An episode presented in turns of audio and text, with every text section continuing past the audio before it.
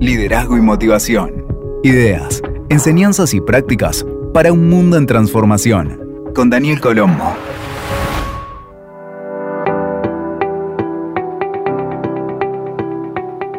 Hola amigos y amigas, ¿cómo están? Bienvenidos a este nuevo encuentro y hoy con Sofía Contreras. ¿Cómo estás, Sofía? Bien, Dani, gracias por invitarme. Para los que no la conocen, Sofía es emprendedora, es comunicadora, autora, speaker y también emprendedora digital.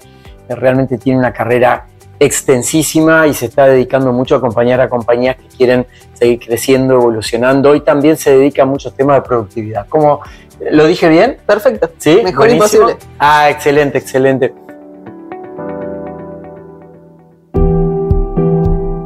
Bueno, quiero decirle que la conozco a Sofía hace muchos años, claramente es mucho más joven que yo. Y, y Sofía eh, siempre me ha impactado con la polenta que tiene, con la energía, con el entusiasmo y demás. Cuando te veo a veces compartir información sobre productividad, eh, me, me, nace siempre la duda, ¿sos tan productiva como le enseñás a la gente a hacerlo? Para mí lo principal respecto a esa pregunta es entender qué es ser productivo. porque ser productivo no es hacer más, es hacer mejor. Entonces, ¿qué significa dentro de la vida de cada uno el hacer mejor?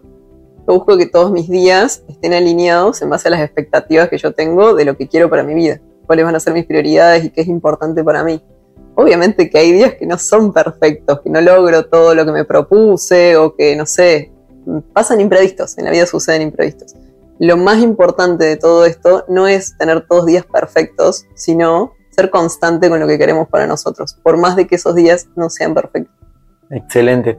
Hace un tiempo tuve la oportunidad de entrevistar a Robin Sharma, que él es el autor del libro que se llama El Club de las 5 de la mañana, y del cual Sofi tiene una visión bastante particular con eso de las 5 de la mañana, ¿no? Yo comparto tu visión también. Ok, bueno, qué bueno que la compartimos. Sí, sí, la compartimos. Incluso le pregunté a Robin si todas las personas seguían su proceso, las que él entrena, y él me dijo, no todos. No, no todos. No, claramente.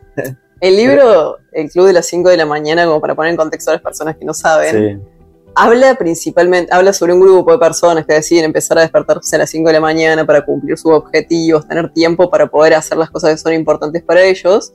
El principal concepto de ese libro es obligarnos, vamos a poner entre comillas, a hacer las cosas difíciles para generar también la disciplina que nos lleve a alcanzar lo que nos proponemos. El principal problema para mí con ese libro es que pone el foco, justamente como dice su título, en las 5 de la mañana. Entonces, en este momento a nivel mundial tenemos, nos atraviesa la idea de que para ser exitosos te tenés que despertar a las 5 de la mañana. Y el libro enfoca muchísimo en quienes no entran en profundidad en, lo importante del libro, es que, uy, bueno, para tener éxito me tengo que despertar a las 5 de la mañana. Rutinas de mañana de millonarios es una de las cosas más googleadas que hay. Y la mayoría de las personas piensa que si no lo hace le va a ir mal en la vida, ese es el principal problema que tenemos. Y eso te, condiciona y te setea para que si vos no logras despertarte todos los días a las 5 de la mañana, no tenés éxito, no vas a ser una persona exitosa.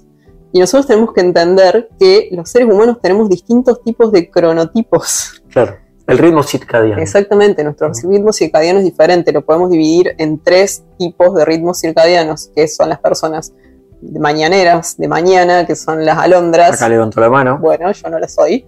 las personas eh, que están en el, medio y las personas nocturnas, las vespertinas. Yo soy una persona vespertina. ¿Qué pasa con esto? El ser humano fue evolucionando para que seamos así, para que no nos coman los depredadores, entonces la ventana en la que un ser humano estaba despierto y el otro estaba durmiendo se acorte. Entonces quedaba en una ventana de cuatro horas. ¿Por qué? Los vespertinos eh, se duermen a las 3 de la mañana, 2, 3 de la mañana, que es el momento donde empiezan a sentir cansancio. Son los búhos. Son los búhos, exactamente. Soy una, soy una búa. Soy una búa. Una búa. Muy bien. ¿Existe la búa? Femenino de búho. No sé si existe, pero bueno, lo podemos, lo incluir en el diccionario. Eh, y claro, al acostarte tan tarde, porque tu biología te indica que ese es el momento de dormir, te despertás más tarde. Y tu, mi cerebro, por ejemplo, tarda en prenderse, vamos a llamarlo. Entonces, si yo me despierto a las 9, 10 de la mañana, tardo una media hora, una hora también en que se me despierte y se me active. Para las personas de la mañana, el sueño empieza a suceder, o sea, te empieza a agarrar cansancio a las 9, me meter en la parte científica ahora, es innecesario, pero a las 10 de la noche ya te vas a dormir, te puedes despertar a las 5 o 6 de la mañana tranquilamente y te despertas muy activo. Vos, en tu caso, totalmente. Totalmente. Sí, sí. No es el mío. Pero ¿qué pasa con esto también?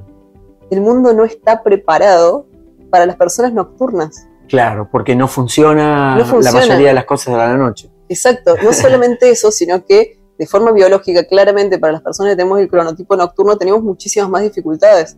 Tenemos problemas de insomnio, tenemos problemas de alimentación, tenemos problemas de, de cómo funciona nuestro organismo, obviamente, porque estamos viviendo un poquito al revés. No significa que porque nuestro cuerpo funciona así, la vida va a ser imposible y tampoco significa que seas el estándar que dice la sociedad de que si te despertas más tarde, sos una persona improductiva. Claro, tal cual. O sea que la medida del éxito es una medida muy personal, digamos. Es totalmente personal. Yo a lo largo de mi carrera he conocido muchísimas personas muy exitosas en términos de, de negocios y se piensa que las personas que son exitosas con negocios que son gigantescos, que son negocios millonarios o que impactan muchísimo en el mundo, son personas que se despiertan a la mañana. Yo conozco muchísimos millonarios que empiezan a trabajar a las 11 de la mañana. Sí, sí, o al mediodía, sí, sí, es Exactamente. O que han armado su vida para que la vida se acomode a su biología. Exacto. esa fue una decisión que yo tomé cuando cambié mi carrera. Cuando yo decidí dejar de trabajar para otras personas y dejar de estar dentro de la estructura de horarios típicos de trabajo, de 8 de la mañana a 6, 7 de la tarde, que en mi caso eran de 8 de la mañana a 12 de la noche, porque trabajaba todo el día en ese momento, dije, no quiero más esto, quiero que yo leo muchísimo. Y dentro de toda esa lectura también leí sobre longevidad, leí sobre el ritmo circadiano, sobre neurociencia. Entonces digo, mi cuerpo no puede seguir manteniendo este ritmo a lo largo de tantos años. Yo quiero vivir una vida longeva que me ayude también a tener más impacto en el mundo y necesito poder acomodar mi vida a lo que mi biología necesita para que yo sea mejor cada día. Claro, tal cual.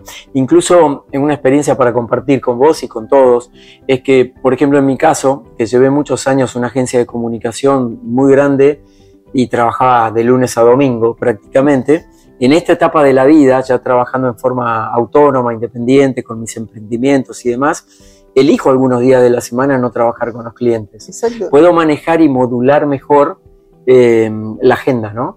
Ni hablar. Justo ayer pensaba lo siguiente. ¿Qué día es hoy? Ayer fue domingo. Ayer, no, ayer fue sábado. Ayer fue sábado. hoy estamos en domingo cuando estamos grabando. Hermoso ejemplo. Y digo, ¿qué día es? Y ya ni me acuerdo. O sea, generalmente no, estoy muy presente en los días de la semana, como estos lunes, estos martes, estos miércoles. O esperando el viernes. Exactamente. la gente que espera el viernes para descansar. Porque yo capaz que te trabajo un sábado. Claro, sí. Porque lo disfruto, porque me gusta. y un miércoles no. Y un jueves no. O corto una semana entera y no trabajo. Y después trabajo siete días seguidos. Pero ¿por qué también puedo trabajar siete días seguidos? Porque no me paso todo el día trabajando.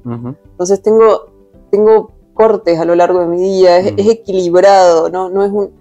Creé la vida que me gustaría vivir. Y por eso no estoy pensando todo el tiempo en el fin de semana, que me parece una de las cosas más tristes en este momento de la humanidad. Y cuando te creaste la vida que querés vivir, ¿qué creencias tuviste que desactivar adentro tuyo para lograr esta alternancia que estás teniendo hoy? Y punto número uno, que sí o sí necesitaba trabajar para otra persona para tener éxito. Y, mm. tuve que hacer un quiebre muy grande con el desarrollo de mi carrera. Pues yo había alcanzado el punto de la carrera que había proyectado durante todo desde que empecé a trabajar. Yo tenía, siempre como envisioné mucho lo que quería para mí. Siempre miraba, soy una persona que mira mucho a futuro todo el tiempo.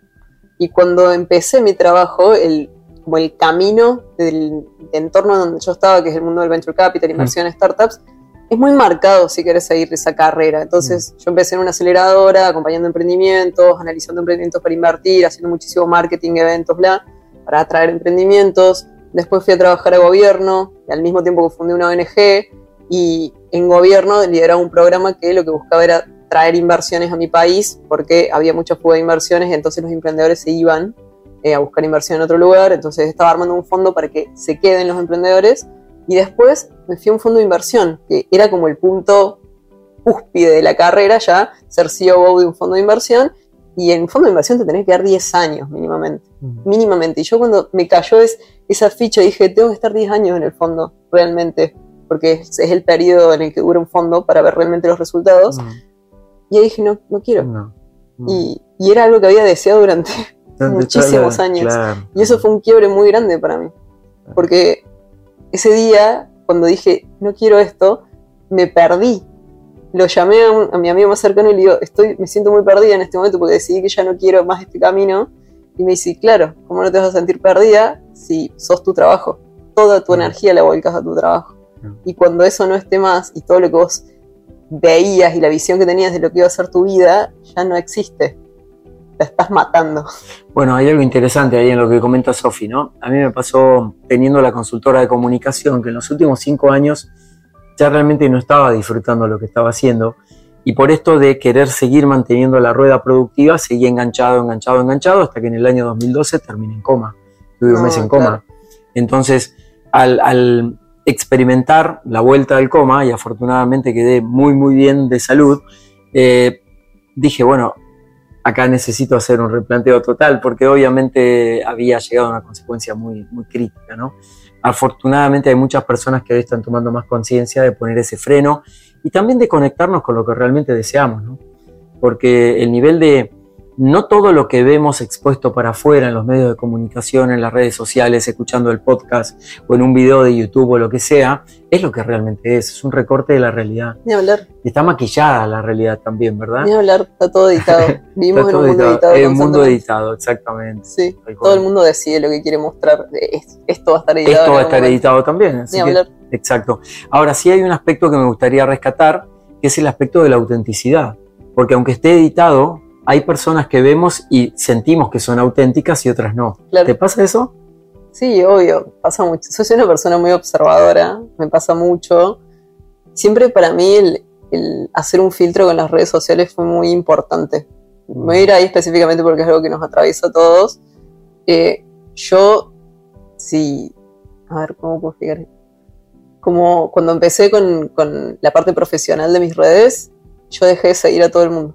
O sea, empecé a compartir contenido desde mi Instagram personal y cuando empecé a compartir contenido profesional dije, a mí no me está sumando en nada todo lo que tengo alrededor en este momento, o sea, todas las cuentas que estoy siguiendo, personas que estaba siguiendo, no me suma a la vida eso en este momento, ¿no? su edición de la vida no me suma, no me aporta valor.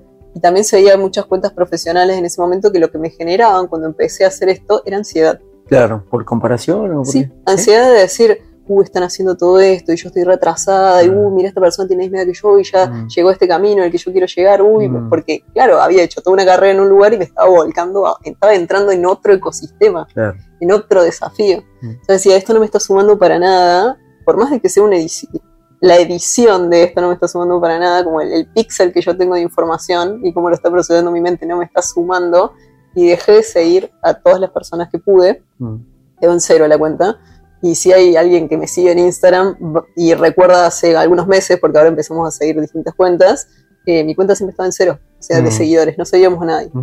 Para que eso no impacte en el día a día, en lo que veíamos y lo que consumíamos. Porque por más que lo sepamos, por más que sepamos que la información está editada, si nosotros vemos algo, es, muy, es mucho más difícil decirle a nuestra mente, no lo proceses, esto está editado y el gasto de energía que eso demanda, que directamente bloquear eso que no nos está sumando o decir no lo voy a tener más, como las notificaciones del celular, que es algo que no deberíamos tener nunca. Adhiero a tu posteo de hace unos días de eliminar las notificaciones en el celular. Yo soy de esas personas. Les cuento que tampoco utilizo grupos de WhatsApp, excepto para algo muy puntual que dure 24 horas, 48 horas por un proyecto o alguna cosa pero no uso grupos de WhatsApp. Eh, me parece excelente, es una de mis principales recomendaciones salirse de todos los grupos de WhatsApp de los que quieran y siempre hay muchísimas excusas en este momento. Mm. Cuando digo las personas que estamos adherentes a no tener notificaciones y no ser parte de grupos de WhatsApp, la mente de muchas personas en este momento van a estar diciendo, no, pero ¿cómo voy a sacar las notificaciones? Imposible, no lo puedo hacer. O no, ¿cómo voy a salir del grupo de WhatsApp? No te perdés de nada, así que tranquilo, ¿no? la clave también cuando tenemos esos momentos para mí es fundamental cambiar el debería. O sea, no, pero mm. yo debo estar en este grupo, porque si no mm. estoy acá va a pasar tal cosa. O yo debo tener las notificaciones aplica eh, conectadas porque si pasa algo o si un cliente me llama o, y mm. qué pasa. Cambiemos el debería por cómo podría. ¿Cómo podría hacer para aportarle valor a mis clientes sin necesidad de que ellos tengan un acceso 24/7 a mi WhatsApp? ¿Cómo podría hacer para ser parte de este grupo, que no sea de WhatsApp, o estar conectado con mis amigos, con mis personas cercanas, sin necesidad de tener el grupo de WhatsApp. ¿Cómo podría nos habilita que nuestra cabeza empiece a decir, bueno, a ver, puedes así, puedes así, puedes así, puedes así? Entonces abrimos una caja de oportunidades en vez de cerrarnos en lo que creemos que es posible. Tal cual, excelente. Hay otro concepto que me encanta de Sofi eh, que lo liga al mundo de la comunicación y al mundo de los negocios. Y es como que eh, Sofía predica como que no hay negocios sin comunicación. Definitivamente. Yo adhiero completamente, ¿no? Saben que soy fan de la comunicación, especialista en eso, Sofi también, pero quiero pedir si nos puedes desarrollar brevemente tu teoría, la teoría de Sofía Contreras. Sí, eh, es, para mí es, todo negocio es un negocio de comunicación, no importa de qué sea supongamos que vos no salís a hacer comunicación en redes, o no salís a hacer publicidad, no salís a hacer nada vinculado a marketing, pero te vas a comunicar con tus clientes, vas a hablar con tus clientes, tenés que saber compartir muy bien tu propuesta de valor, tenés que saber vender, y para vender tenemos que comunicar. Entonces, todo negocio está atravesado por la comunicación, ya sea comunicación uno a uno, como estamos teniendo nosotros en este momento, o masiva por todas las personas que están escuchando el podcast. O comunicación interna con tus equipos. Exactamente. Y si vos encima pones esfuerzo en tener muy bien definido tu nicho, tener muy bien definida tu, tu oferta, tener muy bien definida tu propuesta de valor, y eso no lo lanzás al mundo para que llegue a ese nicho específico al que estás apuntando, a ese tipo de cliente al que estás apuntando, las personas nunca se van a enterar de eso magnífico que vos tenés. Entonces, todo el tiempo que los emprendedores dedican a decir, uy, tengo esta idea maravillosa, darle forma, pasan muchos de ellos meses haciéndolo, que a mí me vuelve loca que pasen tanto tiempo haciendo eso, mm. y no piensan la otra parte de cómo lo voy a llevar para que efectivamente lo ponerlo al frente de todas las personas que esto le va a aportar valor y que van a comprar. Entonces, todo negocio es un negocio de comunicación, tanto para la parte de hacerlo conocido, tanto para la parte de conseguir los clientes, o sea, cerrar ventas, y para la parte de que es algo fundamental, que el cliente se enamore de vos y te recomiende. Entonces, está atravesado por absolutamente todo vinculado a comunicación en negocio. Hay, una cosa que me deja pensando, Sofi, es que nosotros también tenemos una comunicación con nosotros mismos, que es otra dimensión de la comunicación. Sí, Entonces, cuando estoy concibiendo un negocio, un proyecto y demás, ¿qué me digo adentro mío cuando estoy creando esa oferta de valor, esa propuesta, buscando el nicho, el target adecuado y demás, ¿no? Entonces sería como una cuarta dimensión que le podemos meter ahí. Completamente, sí. ¿Qué me digo? ¿Qué debería decirme? ¿Qué debería decirme? La mayoría de las veces el, el ¿qué me digo? El que me digo me puedo decir cualquier cosa. Sí, nos decimos cosas terribles generalmente. Sí, somos muy, muy lapidarios con nosotros. Sí. ¿En qué etapa estás ahora con tu carrera? ¿En qué etapa? Lo que se pueda saber. Sí, todo se puede saber. Nosotros compartimos todo de cómo está el negocio. A mí, aparte, me encanta mostrar todo lo que funciona todo lo que no funciona, todo lo mm. que no nos ha funcionado, para que justamente por eso empecé a, tener un negocio de educación, porque mm. quería que las personas pudieran aprender de todos los errores que cometí en mi carrera, la cantidad de errores que cometí en mi carrera, para no tener que cometerlos ellos mm. y puedan tomar ese conocimiento y hacerlo opuesto. ¿En qué etapa estamos? Estamos expandiendo aún más el negocio. Eh, yo tengo un negocio vinculado a la educación, educación digital, de negocios, valga la redundancia, negocios digitales y productividad. Nuestro objetivo es impactar en la mayor cantidad de personas, en la vida de la mayor cantidad de personas, y yo lo hago a través de negocios de productividad. ¿Por qué? Por un lado, porque trabajé muchísimos años con líderes de negocios, de los tamaños que se te ocurra, Dani, vos también. Mm.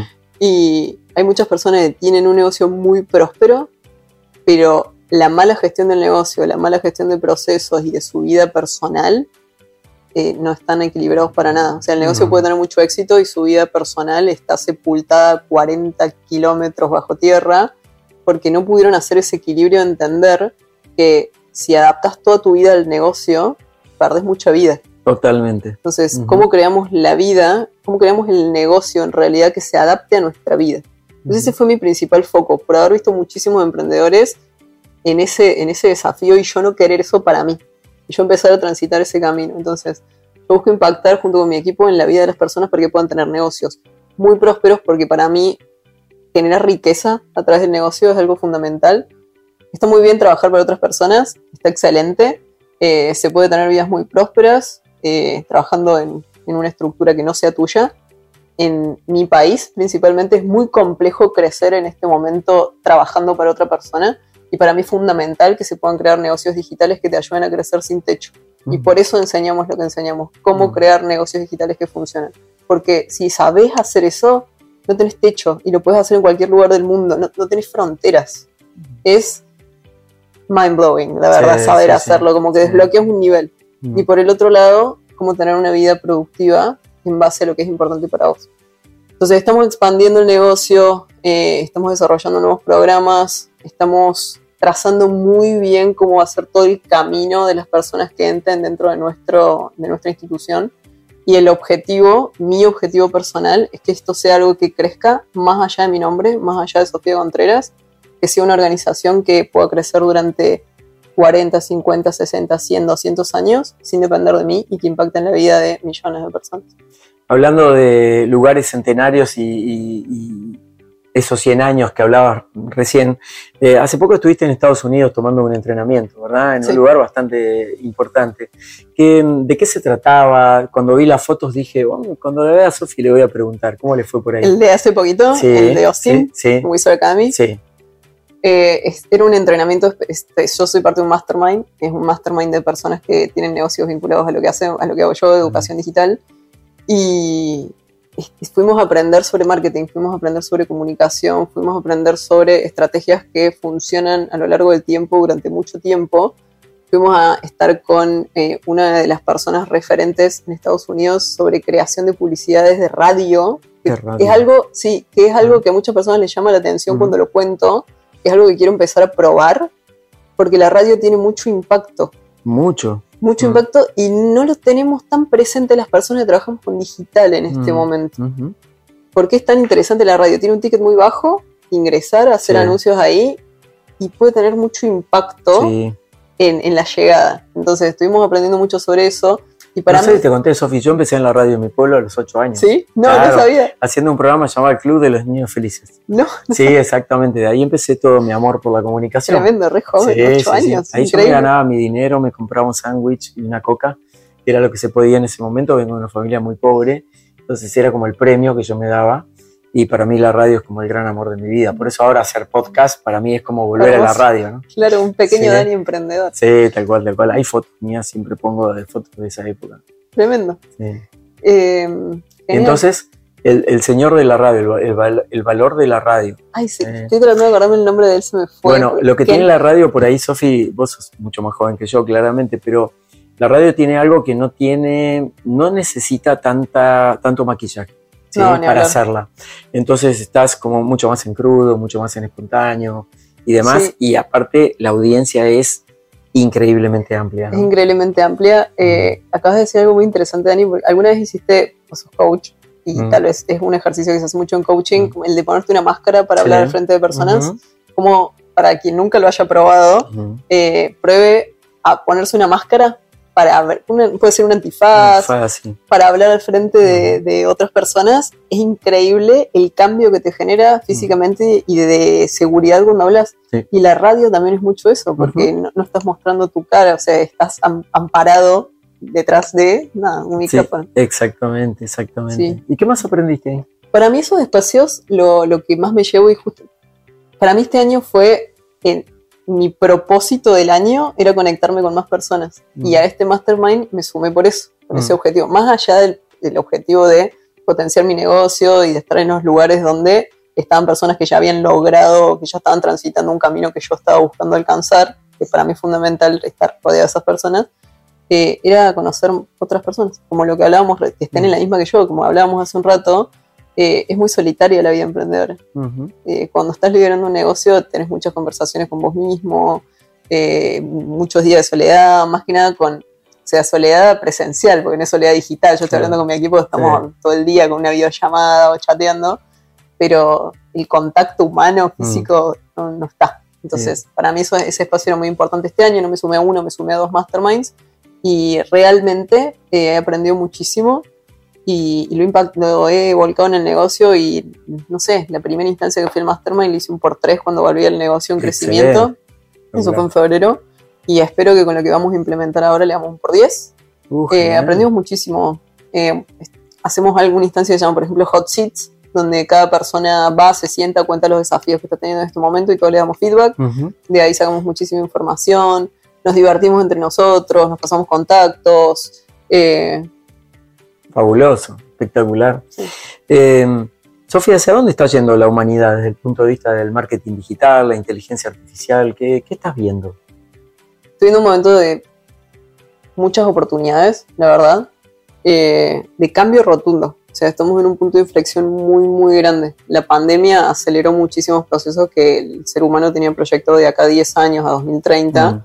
Y en 2020 tuvimos un cambio de, curva exponencial del impacto de la tecnología, que es con la creación, no la creación, la inteligencia artificial existe hace mucho tiempo, pero la adquisición en el hogar fácil e intuitiva de la inteligencia artificial estamos en el mismo momento, en el mismo punto de inflexión que cuando las personas empezaron a tener computadoras eh, en su casa. Mm. el acceso a eso es, cambió rotundamente el mundo. O sea, las, las empresas, las, w, las WWL, esta las empresas de internet, eh, todos los que aprovecharon ese momento en los 90 y se subieron a esa ola, son los que crearon empresas gigantescas que impactan en nuestra vida al día de hoy y lo van a seguir haciendo durante muchos años. Por ejemplo, Microsoft, Bill Gates fue un, Microsoft uno de los principales inversores en el desarrollo de ChatGPT. Y es uno de los principales dueños en este momento de ChatGPT porque tienen una participación accionaria gigante. Mm. ¿Cómo nos va a impactar eso? Muchas posibilidades. Las personas se suban ahora a la ola de la inteligencia artificial y empiezan a aprender sobre ello y se empiezan a embeber. Van a tener una ventaja competitiva gigantesca con las personas que suban dentro de un año, dentro de dos, dentro de tres. Este es el momento en el que muchas personas han dicho, ¿Cómo en los 90 no me armé una empresa de tecnología? Bueno, estás, tenés la oportunidad al frente tuyo en este momento. Exacto, exacto. A mí particularmente me gusta mucho la tecnología, uso inteligencia artificial hace muchos años para facilitarme cosas. Y, estoy fascinado con ChatGPT y cualquier otra de las aplicaciones que, realmente me resultan útiles para cosas diversas, ¿no? A mí me encanta escribir, escribo en muchos medios, mm. entonces me costaba mucho titular y lo he resuelto, porque me tira un montón de ideas que tal vez no es la idea exacta, pero sí es como que disparó. Claro, la puedo iterar. Me ayuda a pensar. Exacto, me ayuda a pensar o me ayuda a reformular. Hace unos días estaba con un cliente y le mostré la herramienta de ChatGPT que no conocía y puse textos de su página web y le pedí que por favor los haga más persuasivos y más eh, como más conectados con el call to action o la llamada a la acción de lo que el cliente quería obtener. Y eh, este, esta persona se quedó absolutamente alucinada porque incluso habían, era, era un proyecto de alto lujo, costoso, y, habrían, ah, y, le creó un concepto que, que, era muy bueno, que era el concepto del ecolujo. Por ejemplo, un neologismo espectacular que a ellos creativamente no se les había ocurrido por ahora. Muy bueno. Bueno, para todo eso sirve mucho, ¿no? y ahorramos mucho tiempo también para mí una bajada como una máxima que deberían empezar a implementar todas las personas que tengan un negocio mm. freelance, con equipo, con mm. quien sea, y una bajada dentro del equipo cultural, que es primero que piense en la inteligencia artificial. Mm, exacto. Y después la bajada y, encuadrar los lenguajes. Porque no es que te va a resolver todo y te va a dar todo extremadamente pulido, pero te va a dar muchísimas buenas puntas de cosas que a vos no se te habían ocurrido. Nosotros hace unos meses yo agarré, descargamos muchísimos anuncios que nos gustaban cómo estaba armado el, copy. Entonces descargamos muchísimos anuncios de cuentas diferentes que seguíamos. Dijimos, este está bueno, este está bueno, este está bueno, los descargamos. Cuando los descargamos, el video lo pasamos por una inteligencia artificial que me sacó todo el texto. Entonces me extrajo el copy. El copy. Ese copy lo agarramos, lo volcamos a ChatGPT y le dije, reformúlame esto con esta estructura, poneme un poco de, ciencia, acá datos científicos del tema y haceme un cierre. Ah, Excelente. Me tiró cuatro o cinco opciones. De esas cuatro o cinco opciones agarramos tres. Agarré esas tres y te dije, bueno, iterame esta, esta y esta. Y agregale esto y esto. Y después ya lo último que me sacó, lo sacamos, lo editamos nosotros y lanzamos esos anuncios que traccionaron. espectacularmente bien, claro, fabuloso. Eh, para ir cerrando, Sofi, eh, primero gracias, porque esta conversación, la verdad, me podría quedar seis horas conversando, gracias. Eh, me encantó. Eh, hacía mucho que no nos veíamos con Sofi y nos hemos dado un gran abrazo hace poco porque nos conocemos hace bastante tiempo.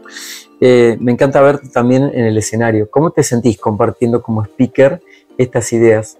A mí me encanta. Te encanta, ¿no? Eh, Se te ve como pez en el agua en el escenario. Sí, me encanta, me divierto un montón y es algo que disfruto mucho. Cuando hace ya unos años empecé a hacer el ejercicio de empezar a identificar esas cosas que hacía en el día a día que me dan mucho placer.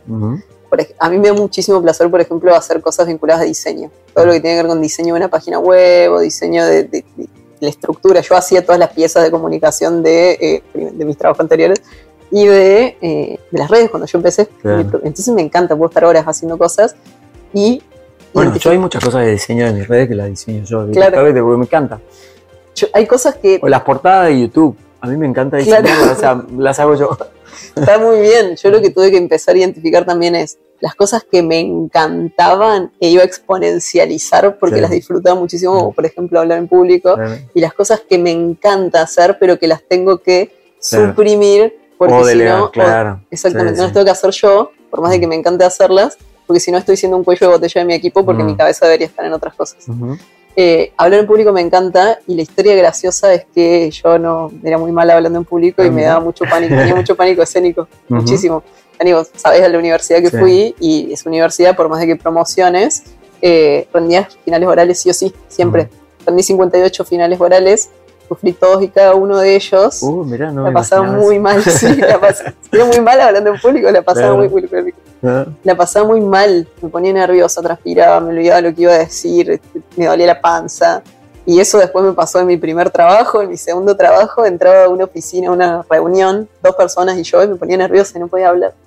Y para mí el hablar en público, que es algo que disfruto mucho el día de hoy, fue algo que desarrollé. no, me obligué a desarrollarlo tomé la decisión de que quería que sea algo importante en mi vida porque también estábamos empezando con la ONG, en ese momento estaba haciendo muchas notas de prensa no me podía seguir, no podía seguir sufriendo toda mi vida cada vez que me pasaba eso. Así que tomé la decisión consciente de primero dejar de decirme a mí misma que no era buena haciendo eso y empezar a decirme lo opuesto, correr un pensamiento y traer uno que me sume y por el otro lado pasar a la acción, que es fundamental, no podemos crear magia solamente pensando, y empezar a aprender sobre cómo hablar mejor en público. Y todavía el día de hoy tengo muchísimas cosas que mejorar hablando en público. Si estoy dando una charla de tres horas, un workshop, me quedo sin voz, hablo desde la garganta en vez del diafragma. Bueno, eso cuando quieras yo te enseño. Perfecto. Sí, ningún problema, ¿sí? Yo, yo, te puedo enseñar. Em, para terminar ahora sí, eh, recién estuvimos con Sofía compartiendo una conferencia dentro del marco de Maxwell Leadership Español, la organización en español del líder eh, John Maxwell, y escuchamos algunos conceptos de Maxwell eh, sobre el liderazgo. ¿sí? ¿Qué es lo que te resuena del liderazgo actual? Ligado con lo de John Maxwell. Tengo, ¿para qué? Sí, adelante. anoto todo. Ah, me, genial, me un par de cosas sí, vi que estaba tomando unas notas en la, charla, ¿no? Eh, me encantó algo que vi recién que decía, eh, somos cambio, no somos un producto terminado, eso me parece excelente, o sea, y vinculado a ese, el cambio es el precio que, que pagamos para progresar. Totalmente me pareció fundamental, estamos cambiando todo el tiempo y cada vez que tenemos un desafío nuevo en la vida, de lo que sea que sea importante para nosotros, tenemos que cambiar. Porque si seguimos igual, ese desafío que es tan importante que necesita otras cualidades, otras habilidades, otra forma de pensar, como por ejemplo lo que te contaba recién de hablar en público, requiere cambio. Y el cambio requiere esfuerzo. Sí, tal cual. Esfuerzo y foco, ¿no? Porque muchas personas dicen quiero o en las redes sociales veo que a, vos te comentan, a mí también. ¿Y cómo se hace? ¿Y cómo se hace? Bueno, ¿cómo se hace? Ponerse en acción, digamos, moverse. Yo siempre cuento que el video, uno de los videos más vistos que tengo en el canal de YouTube tiene como 7 millones de reproducciones. Es uno de los peores videos que grabé en mi vida. claro, pero evidentemente yo tenía un registro de lo que le gustaba a la gente que es distinto. Claro. Entonces, no sobreestimemos eh, lo que hacemos y nos vemos con un caño todo el tiempo, porque a veces podemos estar haciendo algo que para la otra persona le hace mucho sentido, aunque para nosotros nos parezca que no está tan bueno. Claro que sí. Mira, Bajar un poco el nivel de, esa exigencia extrema. Te cuento esto, vinculado. Nosotros creamos contenido todos los meses, o sea, mm. nosotros hacemos un día de creación de contenido y creamos baches de contenido para los meses que mm. vienen hace un par de meses nos quedamos sin contenido porque yo había estado viajando mucho, entonces no había estado grabando con mi equipo. Mm. Y entonces decidimos con mi equipo que lo que íbamos a hacer era tomar algunas partes de consultorías que yo hago, grupales con, mis programas, y que generen contenido de ahí. Y mi equipo me decía, Sofi, pero la calidad de estos videos no es buena, nosotros grabamos siempre en 4K, Ultra HD, digo, no importa, agarrar cortes que sean, que te parezcan que aporten valor. Bueno, agarrar un corte, estoy hablando de neurociencia, si lo buscan en algún momento. Ese video tiene en Instagram unas 2 millones de reproducciones, en TikTok más o menos lo mismo. Y la calidad es horrible. La calidad del video es horrible. Bueno, de este video, que yo les digo que tiene casi 7 millones de vistas, se llama Cuatro cosas por las que le cae mal a las personas, eh, hicimos lo mismo, un corte. Yo estoy como 5 años atrás en, mi, rostro, la calidad no está buena y está teniendo también, no sé, 200.000, 300.000 reproducciones en 5 días. O sea que eh, seamos también un poco más tranquilos, bajemos un poco a la realidad de las cosas. No es todo tan tremendo, no tenemos que estar todo el día haciendo cosas que sean 10 puntos. Hay cosas que podemos hacer por oficio que las vamos a hacer muy bien también. Y bajar un poco nuestra exigencia para subir la excelencia, ¿no? Como trabajar el nivel de calidad por sobre la exigencia extrema. Yo viví muchos años en la exigencia. Yo también era súper perfeccionista, especialmente cuando empecé mi carrera porque me daba pánico equivocarme. Mm. Me daba pánico hacer las cosas mal. Y encima eso es lo, lo que no tiene sentido también porque ¿por qué esperaba yo a una persona casi sin experiencia de nada cuando empecé mi carrera querer hacer todo bien si no tenía experiencia? Mm. Entonces, nos ponemos demasiada presión también muchas veces para el momento en el que estamos, mucha expectativa de nosotros mismos para el momento en el que estamos, y nos tenemos que dar un break y creo que algo fundamental también a dejar de hacer vinculado con lo que hablábamos hace un rato es no tenemos que compararnos con personas que tienen 5, 10, 20, 30, 40 años de carrera más que nosotros.